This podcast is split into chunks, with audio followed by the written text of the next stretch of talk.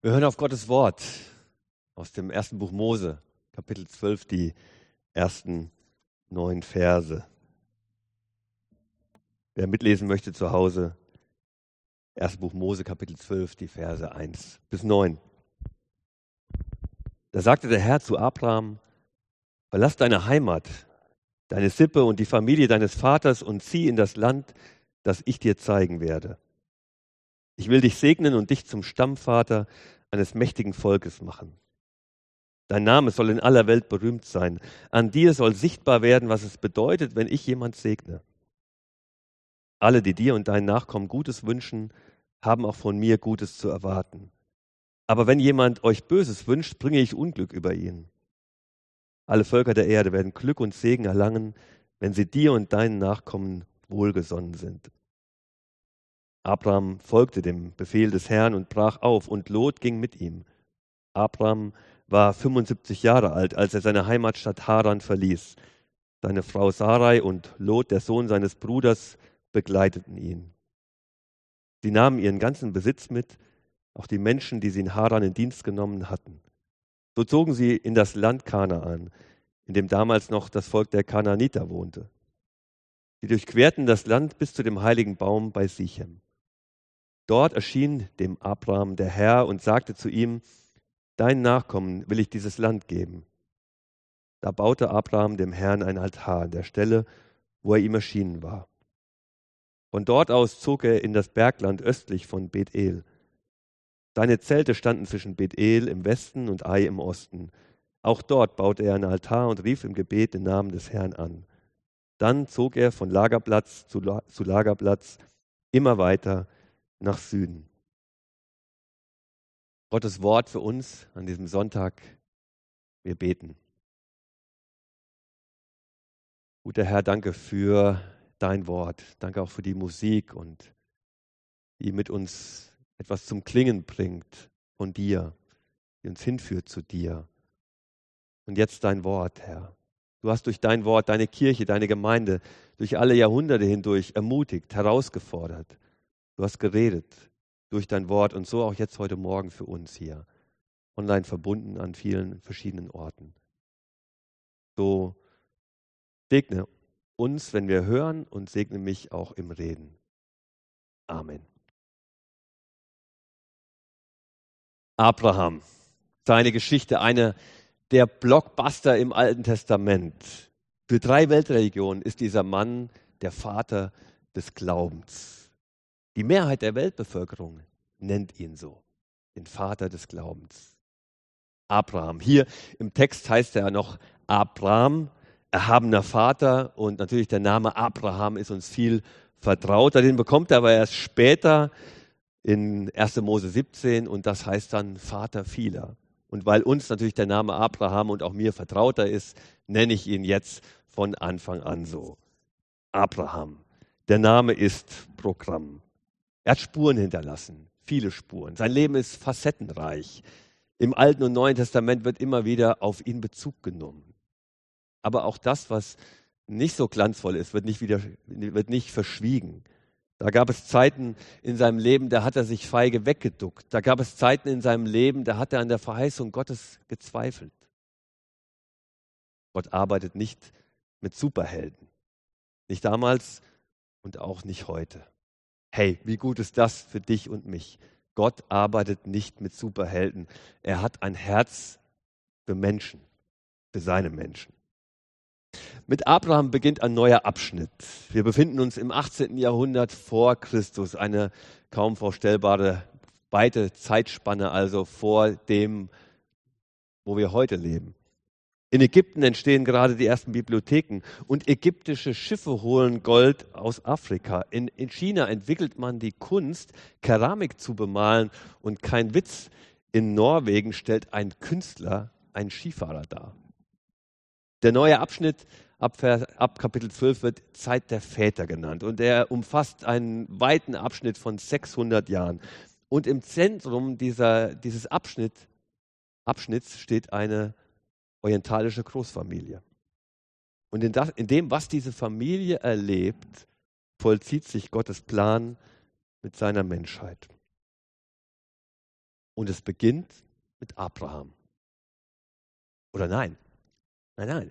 Es beginnt mit Gott. Es beginnt mit Gott. Er ruft, er lädt ein, er fordert heraus, er sagt, geh los, Abraham, breche auf. Gott ist in seiner Welt involviert. Gott hat ein Herz für seine Menschen. Er steht nicht irgendwo weit in der Ferne und schaut zu, was passiert. Nein, er, er hat eine Leidenschaft für das, was passiert. Und er, und er setzt sich ein, er, er, er mischt sich ein, werbend, missionarisch. Bis heute ist das so. Wie gut ist das? Davon leben wir. Glauben nicht an einen Gott, der irgendwo erhaben in der Ferne ist, sondern wir glauben und haben einen Gott und vertrauen auf einen Gott, der sich einmischt bis heute. Gott ist involviert. Und das ist vielleicht das Erste, was wir miteinander festhalten sollten. Oder das, das Erste, was ich auch von dir, dich bitte, dass du es festhältst, als Gottes Wort, als gute Nachricht heute Morgen. Gott ist involviert in dieser Welt und das heißt auch, Gott ist involviert in deinem Leben. Auch in all dem, was, was gerade schwierig ist. Auch in all dem, was dir gerade Kraft kostet. Auch in all dem, was, was so richtig mühevoll ist. Gott ist involviert. Zurück zu Abraham. Gott ruft ihn. Und er steht so mittendrin in dieser Spannung zwischen, zwischen, zwischen Sicherheit und Aufbruch. Vielleicht kannst du dir das so vorstellen. Vielleicht versuchst es dir gerade mal so vorzustellen. Gott ruft Abraham. Und wir wissen nicht genau, wie er ihn gerufen hat. Ähm, aber wir können uns vorstellen, wie er sich vielleicht gefragt hat, ja, was, wenn ich, wenn ich mich da verhört habe? Was, wenn Gott gar nicht geredet hat, sondern es war so mehr so nur meine innere Stimme? Äh, wird es sich lohnen, den neuen Weg einzuschlagen? wird es sich lohnen, das, was ich jetzt habe, was ich kenne, was, was mir sicher ist, aufzugeben? Was erwartet mich in dem Neuen, in dem Unbekannten? Vielleicht könnt ihr euch, vielleicht kannst du dir so Abraham in seiner Spannung zwischen Sicherheit und Aufbruch gerade so, so richtig vorstellen. Und vielleicht kennst du die Fragen, die er hatte, auch aus seinem eigenen Leben. Wäre es da nicht besser zu bleiben zu bleiben in den bisherigen Pfaden, zu bleiben in dem, was vertraut ist, zu bleiben vielleicht in dem Halb-Halb, so ein bisschen Gott, ein bisschen äh, das, was so in meinem Leben da ist, ohne Gott, zu bleiben in dem gewohnten Umfeld. Aber Gott ruft zum Glauben. Kein Glaube ohne Wagnis. Gott beruft. Und weil Gott beruft, ist Aufbruch in Neues möglich. Der Ewige ruft. Damit beginnt alles nachhaltiges Leben, Segen, Einsatz, Sinn, Hingabe, Glauben. All das, was, was unserem Leben Bedeutung gibt, all das, was unserem Leben sozusagen einem weiten Horizont gibt, das können wir uns nicht selber geben. Wird uns gegeben, weil Gott ruft. Der Ruf Gottes steht am Anfang unseres Lebens. Und es gibt verschiedene sozusagen Arten von, von, von äh, Stufen, in denen Gott beruft. Der Ruf zum Glauben, die Einladung, ihm zu folgen, die Einladung ähm, auf, auf sein Werben, auf, auf, auf sein Ja, das über deinem Leben steht, mit deinem großen oder kleinen Ja des Glaubens zu antworten.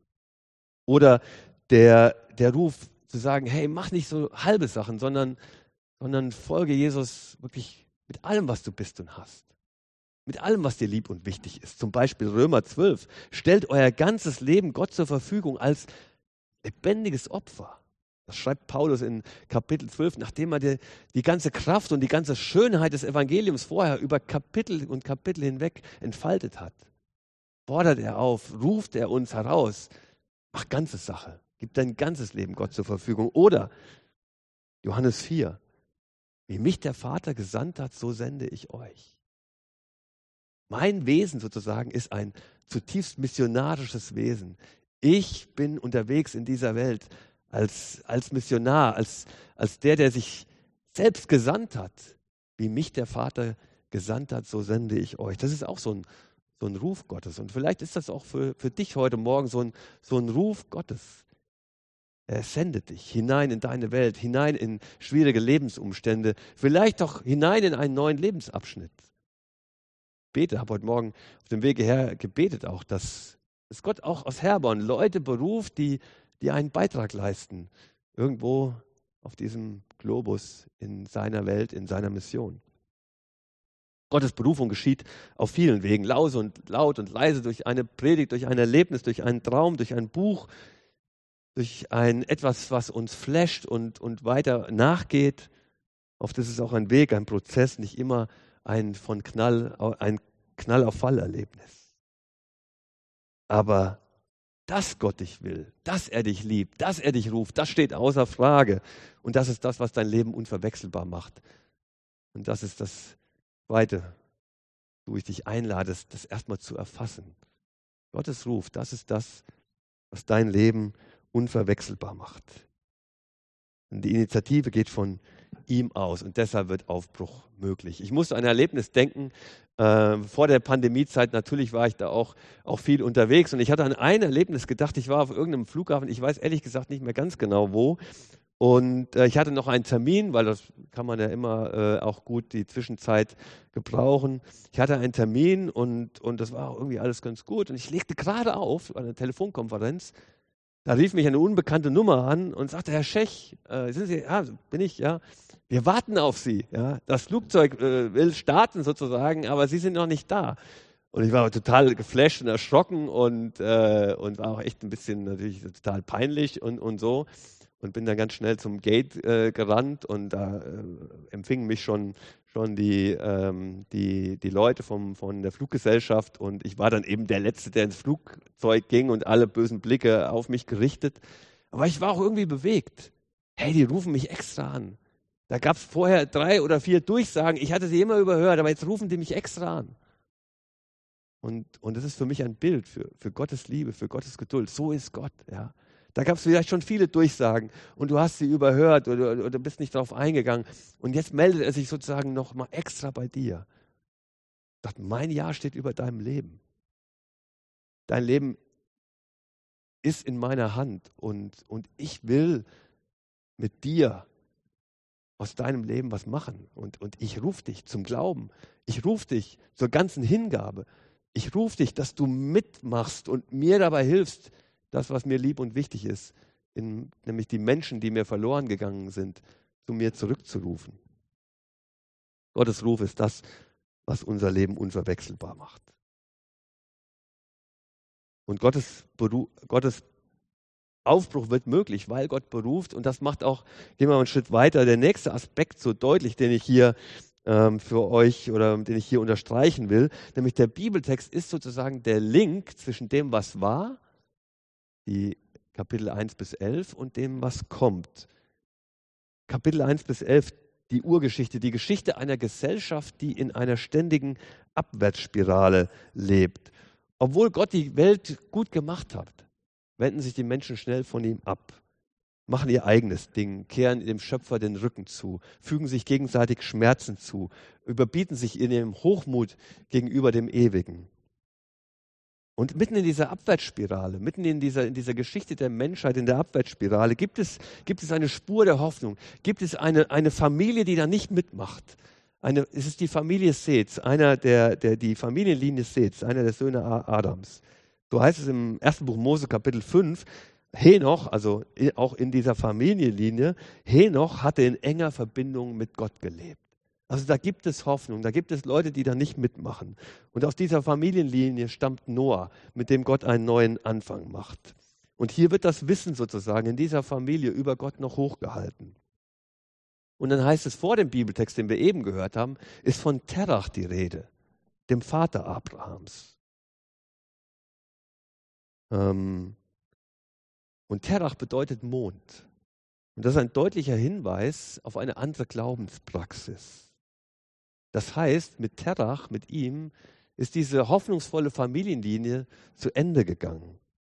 Und in Josua 24 steht, eure Väter wohnten vor Zeiten jenseits des Euphratstroms, Terach, Abrahams Vater und Naos Vater, sie dienten anderen Göttern. Also die letzte Familie, die wusste, wer der wahre Gott ist, die wusste, wofür sie geschaffen ist, die begann anderen Göttern nachzulaufen. Geistlich betrachtet, also die letzte noch brennende, brennende Kerze wird, wird ausgelöscht. Der letzte Ort, an dem Gott noch geehrt wird, ist weggewischt.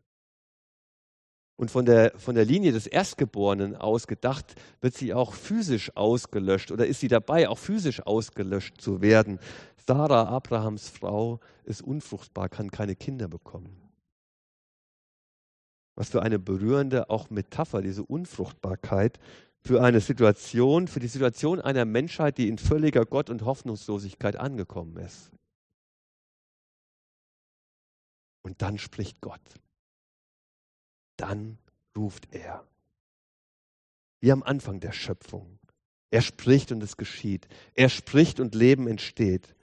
Kein Anfang, kein Neues, ohne dass er redet. Immer wieder in der Geschichte mit ihm und seinen Menschen ist es so. Und das ist die Geschichte durch das Alte Testament bis hin zu Jesus. Und so heißt es im Hebräerbrief, in der Vergangenheit hat Gott in vielfältiger Weise durch die Propheten zu unseren Vorfahren gesprochen. Aber jetzt am Ende der Zeit hat er zu uns gesprochen durch den Sohn. Ihn hat Gott dazu bestimmt, bestimmt, dass ihm am Ende alles als sein Erbbesitz gehören soll. Durch ihn hat er auch am Anfang die Welt geschaffen. Gott redet. Er ruft ins Leben hinein, bis heute, immer wieder. Und davon, ihr Lieben, davon leben wir. Und vielleicht hast du auch gerade das Gefühl, dass dein Leben so eine Abwärtsspirale ist. Du bist so im Überlebensmodus. Deine Familie ist im Überlebensmodus. Vielleicht ist deine Firma im Überlebensmodus. Und du hast irgendwie das Gefühl, all das, was, was dir Freude gemacht hat und alles, was dir, ähm, das ist irgendwie wie, wie weg gerade. Und du hast das Gefühl, du bist so, so richtig in so einer Abwärtsspirale drin. Und ihr habt schon lange keinen kein Gottesdienst live hier vor Ort mehr miteinander gefeiert.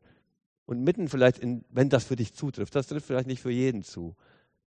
Aber dann ruft dich Gott auch heute Morgen heraus. Steig aus aus dieser Abwärtsspirale und, und ergreife meine Hand, ergreife meine Verheißung, dass dies immer noch meine, die Welt des Schöpfers ist. Ergreife äh, seine Verheißung, dass er mit dir ist.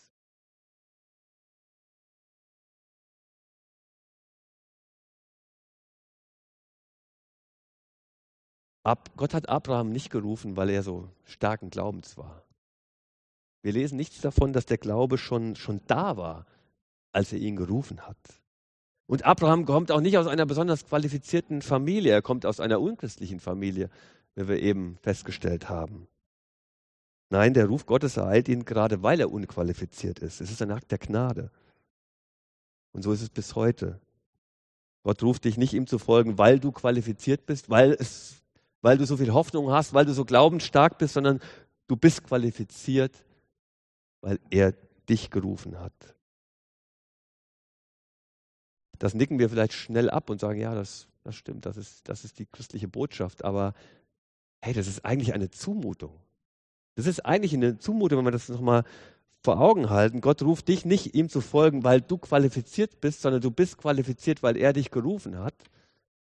Das ist eigentlich eine Zumutung mitten in einer, in einer Welt, in einer Umgebung, in der Performance alles ist. In der Performance alles ist. In der Inszenierung deiner selbst alles ist. Da ist das Evangelium eine, eine komplette Gegenbotschaft dazu. Aber in dieser Haltung geschieht Mission. In dieser Haltung geschieht Nachfolge. Aus menschlich scheinbar Unqualifizierten macht er Großes. Bis heute so. Das so. Ich musste an unsere Zeit, an meine Zeit als Pastor in Wetzlar denken. Die größte diakonische Arbeit, die in der Gemeinde in, in, der, in der Zeit entstand, in der ich dort Pastor war, die entstand nicht, weil, weil äh, wir eine Vision davon, dafür hatten oder weil ich eine Vision davon ich habe. Ich liebe Visionen, ich liebe neue Ideen. Ich habe immer eine Menge davon und meine Frau sagt, du bräuchtest drei Leben, damit das alles irgendwie umgesetzt werden kann. Ist manchmal auch schwierig. Hm. Aber die größte diakonische Arbeit in unserer Gemeinde entstand nicht durch die Vision eines Pastors oder des Ältestenkreises, sondern durch, durch zwei, drei unscheinbare Leute aus der Gemeinde, die angefangen haben, dafür zu beten. Und wir haben das vielleicht manchmal erstmal so, ja, macht mal, guckt mal und, und so. Wir sind gerade auf einer ganz anderen äh, ähm, Welle unterwegs. Und dann hat Gott das geschenkt und hat daraus die größte diakonische Arbeit gemacht. Oder der Corona-Hilfsfonds, von dem ich eben gesprochen habe, äh, ist entstanden durch einen, einen, einen Teil unseres eine, eine Team, Teammitglied in unserer, in unserer Mission, äh, wo man das vielleicht nicht so denkt, dass die sonst so nicht so innovative und große Ideen hat. Eine Idee, die nicht von der Leitung kam. Gottes Ruf kann das. Dann gehen wir den nächsten Schritt. Gott sagt zu Abraham, geh für dich allein. Martin Buber schreibt, geh vor dich hin. Geh vor dich allein. Ein erstaunlicher, ein erstaunlicher Ruf in einer, mitten in einer Gesellschaft, in der die Familie, in der die Sippe, in der die Gemeinschaft alles ist. Und auch das ganze Alte Testament ist, äh, ist Individualisierung oder, oder, oder äh, Individualität ist, ist, ist eher ein Fremdwort. Es ist die Sippe, die Familie, die Gemeinschaft, das ist das, was zählt. Überraschender Individualismus hier mitten im Alten Testament. Aber die Familie ähm, ist auf halber Strecke in Nordmesopotamien stecken geblieben. Und, Ab und Gott fordert Abraham jetzt heraus, sagen, hey, geh du weiter. Geh du für dich allein, denn das eigentliche Ziel ist nicht hier in Nordmesopotamien, das eigentliche Ziel ist, ist Kanaan. Und Abraham bekommt nicht gesagt, wohin er gehen soll. Dauert noch nicht. Er bekommt nicht die App genannt und sagt, hier sind alle, alle Videotutorials drin und schau dir das an. Hier ist der QR-Code, den kannst du dir einscannen und dann hast du den Plan. Nein, breche auf in das Land, das ich dir zeigen werde. Mach dich auf den Weg und ich werde dir nicht zeigen, wohin. Auch das ist eine Zumutung. Das ist bis heute manchmal die Zumutung des Glaubens. Eingebettet in Gottes Verheißung auch. Denn wir wollen immer schnell, ja, wir wollen ja wissen, wohin es geht. Spannung zwischen Sicherheit und Aufbruch, ja. Wie, wie mühsam ist das, wenn wir nicht wissen, wohin und was auf uns erwartet. Wir wollen die Dinge im, im Griff haben. Wir wollen ein, einen Plan haben. Wir wollen einen Plan haben, wie es weitergeht. Und auch jetzt, dass wir, dass, dass, dass wir im letzten Jahr so zum ersten Mal so richtig auch aus, aus westlicher Perspektive, aus deutscher Perspektive, aus europäischer Perspektive vor Augen geführt bekommen haben, wie zerbrechlich das Leben ist und wie wenig wir im Griff haben und wie ähm, begrenzt unsere Pläne sind. All die Diskussionen jetzt um Impfen und Nicht-Impfen und wie das jetzt alles läuft und so, dann merkt man das. Wir wollen die Dinge im Griff haben und wenn das nicht hundertprozentig so läuft, dann, ja, dann, dann gibt es Feuer, dann gibt es Kritik, dann, dann, dann werden wir nervös. Ich zeige dir, ich will dich führen in ein Land, du weißt noch nicht wohin, aber vertrau mir. Ich musste an eine Konferenz denken im letzten Herbst äh, des Internationalen ähm, FEG-Bundes und wir hatten einen Tag vom Missionskomitee diese Konferenz äh, sozusagen den, den Inhalt zu, äh, zu leiten. Und wir haben uns zur Aufgabe gemacht, wir möchten gerne ganz bewusst den westlichen Leitern, wir wollen von der Kirche des Südens lernen. Gerade jetzt in der Pandemie wir sind überzeugt, da steckt so viel geistlicher Reichtum drin, so viel drin, was wir von der Kirche des Südens lernen. Und wir hatten Pastor Jack Moses eingeladen, der Präsident, der Leiter der, der äh, Covenant Church, das unsere Partnerkirche ist, im Südsudan. Und wir haben ihn gefragt, was hilft euch als Kirche in dieser Krise trotzdem am Evangelium festzuhalten und euren Auftrag als Kirche zu leben? Und dann hat er sich hingestellt und hat erzählt von seiner Kirche und 425 Gemeinden im Südsudan, die überwiegend entweder im Südsudan oder in den Nachbarländern, in den Flüchtlingscamps gerade Gemeinde sind und Gemeinde leben. Und er hat erzählt von seinem Land, 2011 gegründet, eines der jüngsten Länder, äh, Staaten auf dieser Erde. Er hat von bitterer Armut berichtet, vom Bürgerkrieg 2013, der 400.000 Menschen das Leben gekostet hat und viele Millionen in die Flucht geführt hat. Er hat dann von der Hungersnot berichtet, dann von den ethnischen Konflikten, von der Flutkatastrophe, die dann 2016 hereinbrach, von der Heuschreckenplage. Und dann sagt er, beschäftigen wir uns jetzt mit Covid-19. Und man hat gemerkt, hey, Krise, das ist Normalität für ihn. Krise, das ist Normalität für die Kirche im Südsudan. Und dann hat er mit Leidenschaft erzählt, was sie gerade tun und wie sie Gottes Liebe in Wort und Tat ähm, ähm, versuchen weiterzugeben. Und einfach das, was Gott ihnen gegeben hat, jetzt in die Waagschale zu werfen, damit auch jetzt Hoffnung da ist, damit auch jetzt Menschen Gottes Liebe kennenlernen. Und mich und viele andere Leiter hat das sehr bewegt. Und wir haben gemerkt, was wir von der Kirche des Südens lernen können, in einer Zeit, in der wir merken, alle Planbarkeit zerrinnt uns wie, ja, geht uns, zerrinnt uns wie Sand, der durch die Finger gleitet. Aber Abraham lernt, die Kontrolle abzugeben. Abraham lernt, alles, was er hat und ist und hat, auf Gott zu setzen. Gott sagt, Abraham, brech auf, geh los. Und er will vielleicht fragen, wohin. Und Gott sagt, ich werde es dir später sagen. Und später sagt Gott, ich gebe dir einen Sohn. Und, und, und Abraham fragt sich, wie soll das gehen? Und Gott sagt, ich zeige dir später, vertrau mir. Und dann später sagt er, nimm deinen Sohn und geh auf einen Berg, um ihn zu opfern. Und Abraham sagt, warum? Und Gott sagt, ich, ich zeige dir später, jetzt, jetzt geh hinauf. Ihr Lieben, das heißt es, Christ zu sein. Das ist Charakter von, von Nachfolge. Von Abraham bis heute. Das ist auch ein Unterschied zwischen, zwischen Abenteuer und Aufgabe. Wisst ihr, ich liebe Abenteuer. Ich, ich liebe Abenteuer und ich lerne immer wieder gerne Neues. Ich habe vor zwei Jahren im, im Urlaub surfen gelernt. Ich, ich, ich habe ähm, ähm, von meinen Mitarbeitern jetzt am Weihnachten, das war ein super Weihnachtsgeschenk, also bitte sagt es nicht meiner Frau, die hat mir auch was Nettes geschenkt, aber das Geschenk meiner Mitarbeiter, das war sozusagen mein Flash-Weihnachtsgeschenk. Sie haben mir einen Fallschirmsprung geschenkt. Und ich liebe, ich freue mich jetzt schon auf den Tag, wenn ich, wenn ich, wenn ich das erleben werde, weil ich liebe Abenteuer. Du erlebst etwas und du kommst wieder zurück und es war eine aufregende Sache. Du gehst in ein Abenteuer, du hast Spaß, einen Kick, du kannst hinterher auf Instagram eine schöne Story machen und, und du kannst einfach weitergehen. Aber der Unterschied ist, eine Aufgabe ist etwas, das, das nicht du wählst, sondern eine Aufgabe wählt dich. Die kommt zu dir. Das ist ein Anspruch, du bist involviert. Und nicht wie beim Abenteuer, du gehst rein und du lebst etwas Nettes und kommst zurück, sondern du kommst vielleicht entweder nie wieder zurück oder du kommst als ein anderer zurück aber du bist nicht mehr derselbe wie vorher. Du kommst zurück und du bist verändert, radikal verändert. Und wisst ihr, weder Christsein noch Mission ist ein Abenteuer, sondern Nachfolge Jesus ist eine Aufgabe. Etwas, ich steige ein und ich, und, und ich werde verändert. Ich werde involviert. Nicht etwas, ich steige ein, um mein Leben spirituell irgendwie ein bisschen netter, aufregender, reicher zu machen, sondern es ist eine Berufung. Ist ein nicht, Gott sagt nicht, frag mich nicht, wie ich in deine Agenda passe, sondern Christsein ist eine komplett neue Agenda. Und nicht zu fragen, hey, wie wird mein, wird, wird mein Leben reicher, sondern Christsein ist ein komplett neues Leben. Hebräer 11, Vers 8. Durch den Glauben wurde Abraham gehorsam, als er berufen wurde, in ein Land zu ziehen, das er erben sollte.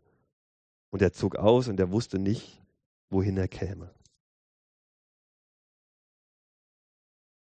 Was ist vielleicht gerade dein Glaubensschritt? Was ist gerade die Herausforderung, die Gott in dein Leben hineinspricht? Was ist gerade so dein Aufbruch? Und du baust vielleicht da gerade deine Events auf und, und die Umstände, die du sagst, das passt jetzt nicht. Äh, und gerade jetzt Pandemie und Lockdown und, und, und wir sind doch alle gerade eingeschlossen und jetzt redest du von Aufbruch und von rausgehen und von Neues entdecken. Was ist gerade das, was Gott in dein Leben hineinspricht. Vielleicht für deine nächste Woche. Was ist dein Glaubensschritt, dein Vertrauensschritt, dein, dein, deine Komfortzone verlassen? Hast du was? Ich möchte noch einen, einen nächsten Schritt, einen letzten Schritt geben.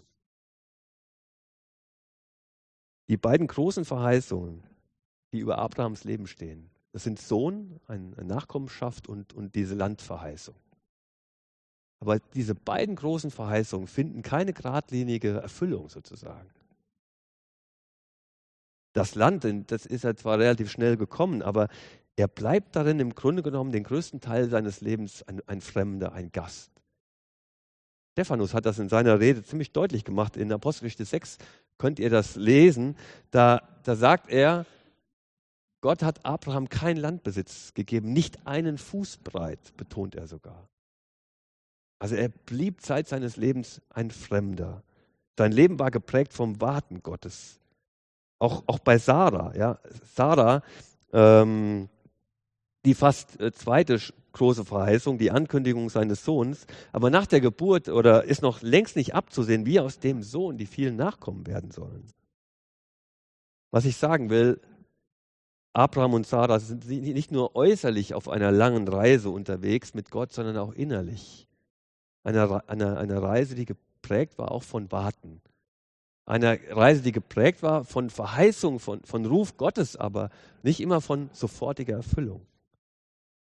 Und die geprägt war auch von der Herausforderung, einfach treu zu sein und treu zu bleiben, standhaft zu bleiben. Und das ist ein Wort für all die von euch, die vielleicht gerade warten und die in der Spannung stehen, vielleicht auch zwischen Verheißung und Erfüllung. Vielleicht im Gebet für deine Kinder, im Gebet für deinen Ehepartner, im Gebet dafür, dass sich eine Situation, die dir so nicht ausgesucht hast, wie sie ist und unter der du leidest, dass, dass du dir wünschst, so sehr wünschst, dass sie sich ändert. Oder jetzt im, im, im Lockdown, dass auch da du dir, wir alle uns natürlich Änderungen wünschen. Ein Wort für die von euch und für uns alle, die wir in, in dieser Zeit des Wartens sind. Bleibt beim Vertrauen. Haltet fest. Gottes Verheißung gilt. Was ist Gottes Ruf für dich jetzt? Ich habe es eben schon mal gefragt. Dein nächster Schritt, dein Glaubenswagnis, dein Aussteigen, dein aufs Wasser gehen,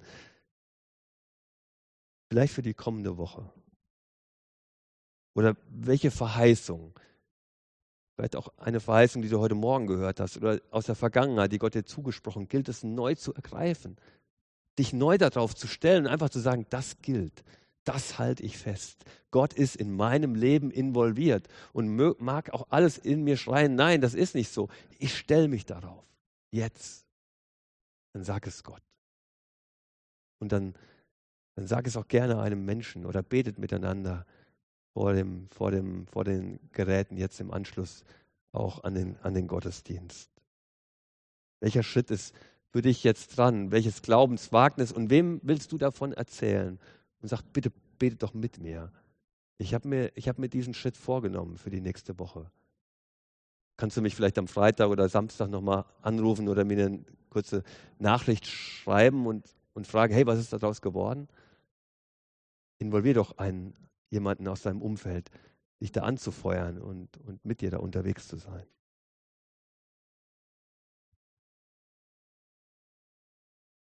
Wir singen jetzt gleich oder hören ein, ein, ein wunderschönes Lied, das das unterstreicht. Das ist Aussteigen, etwas wagen, ähm, weil Gott beruft, weil er mitten in diesem Wagnis sein Ruf ist und wir die Verheißung haben, dass er dabei ist. Ich bete, bete für euch, bete für dich ähm, und für deine Herausforderungen und für das, was jetzt für dich dran ist.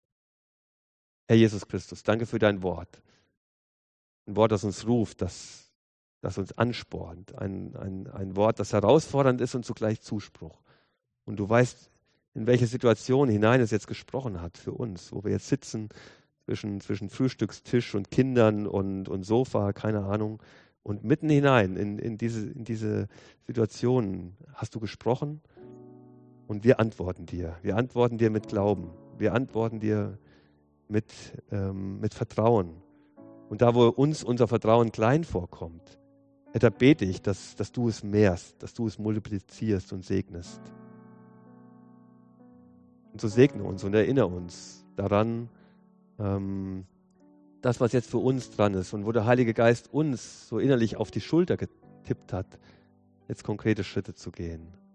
Mit dir zusammen. Gelobt sei dein Name. Wir ehren dich, wir lieben dich, wir folgen dir, Herr. Amen.